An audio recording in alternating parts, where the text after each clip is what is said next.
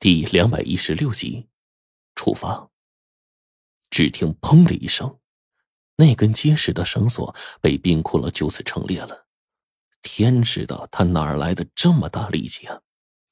冰窟窿瞬间挣扎而起，不顾伤势，手往背后一抄，根本就没有多余的动作。我就眼睁睁的看着一根闪着光芒的铜针朝我刺来，却因为身体原因。坐在轮椅上根本就无处躲呀，旁边的白程程也急了，就把我往后拽。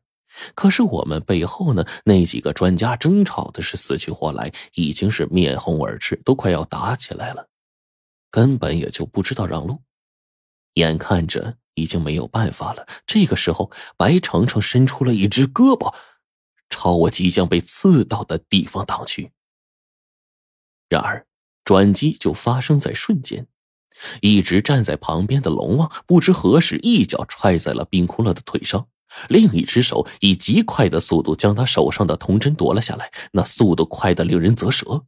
随即，冰窟窿被龙王毫不拖泥带水的一拳打中喉咙的位置，震得被击中的位置咔嚓一声，冰窟窿当即倒在地上了。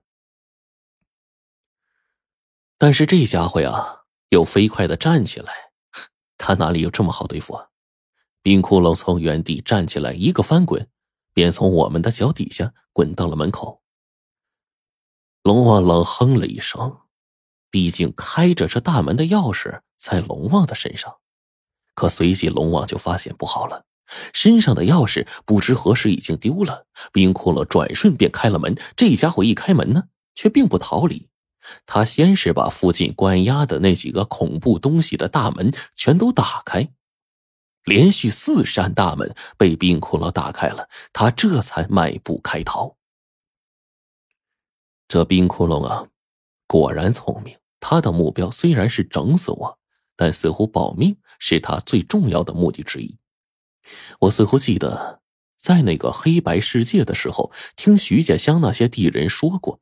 制造冰窟窿所用的东西很珍贵，此刻冰窟窿一逃，几个专家顿时大乱，顿时就放下了数据，整个脸色呢白的离谱。他们缓缓的回过头去看龙王，龙王呢面无表情，吩咐下来：“赶紧查看其他牢房。”他说这句话的时候，除了我之外，其他人早已经冲出去了。吴教授每次呢到了这边是只管默默记录着，从不作声。这次连瘦弱的他都跟出去了。我强自挣扎的站起来，被龙王一只坚实有力的大手给按回了轮椅上。外面顿时传来噼啪的打斗声，警报声也是瞬间响起。我就拄着这个轮椅往外面滑，想要看一看外面的形势。便在我刚从这间牢房密室冲出去的时候。便看到了一幕恐怖的东西，在我对面的牢房里，一个半人、皮肤里长着金属的怪物一拳将黄队给轰了出来。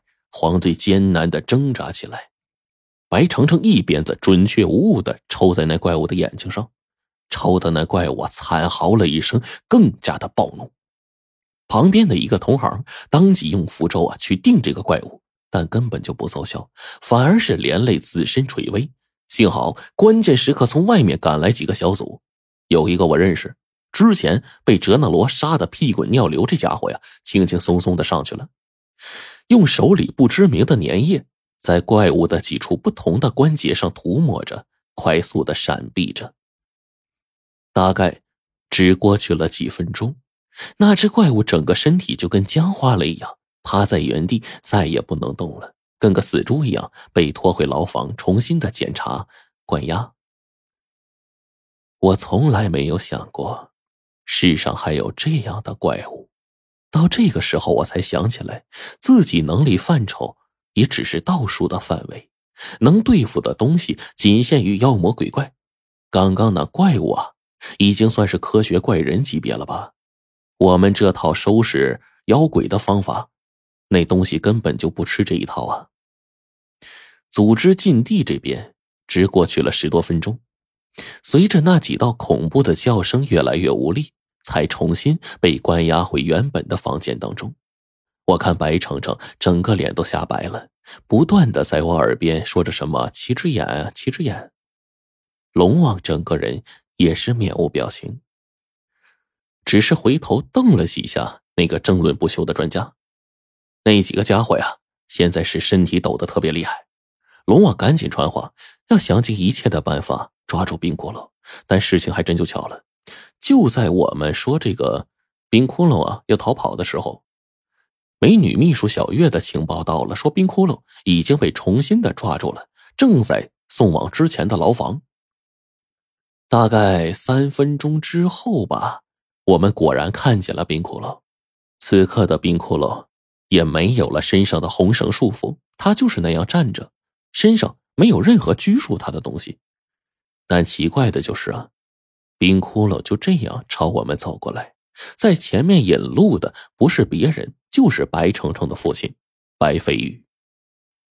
白飞宇的手里还握着一支朱砂笔，一只手点在冰窟窿的印堂处，嘴里呢念叨着些什么。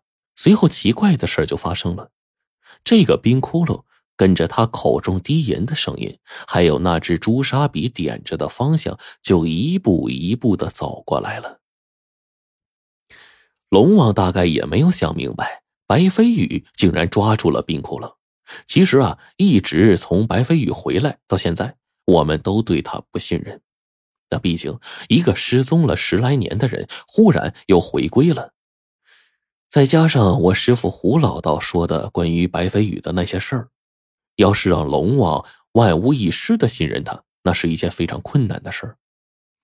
但此时白飞宇却抓住了冰窟窿回来，我们多少都有些懵逼啊。只有白程程一脸花痴的对他老爸是佩服的五体投地。龙王，他是个复制人。白飞宇将冰窟窿给带回来，对龙王说了第一句话，就是这个。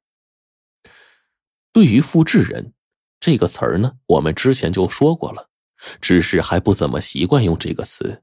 白飞宇指着冰窟窿说：“复制人跟本人几乎没有什么区别，甚至可以达到。”跟本人完全高度相似的地步，每一个复制人其实都像是一台需要输入操作指令的机器，只要指令被激活，就会以指令为目标行动。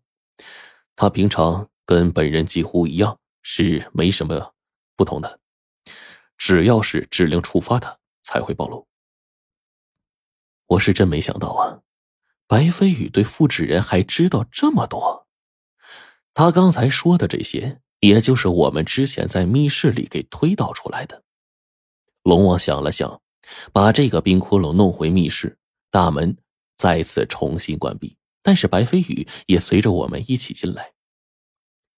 龙王皱了皱眉，然后问那几个专家：“你们争得面红耳赤，有办法从这复制人身上破解出什么有效线索吗？”那几个专家当即就面色惨白。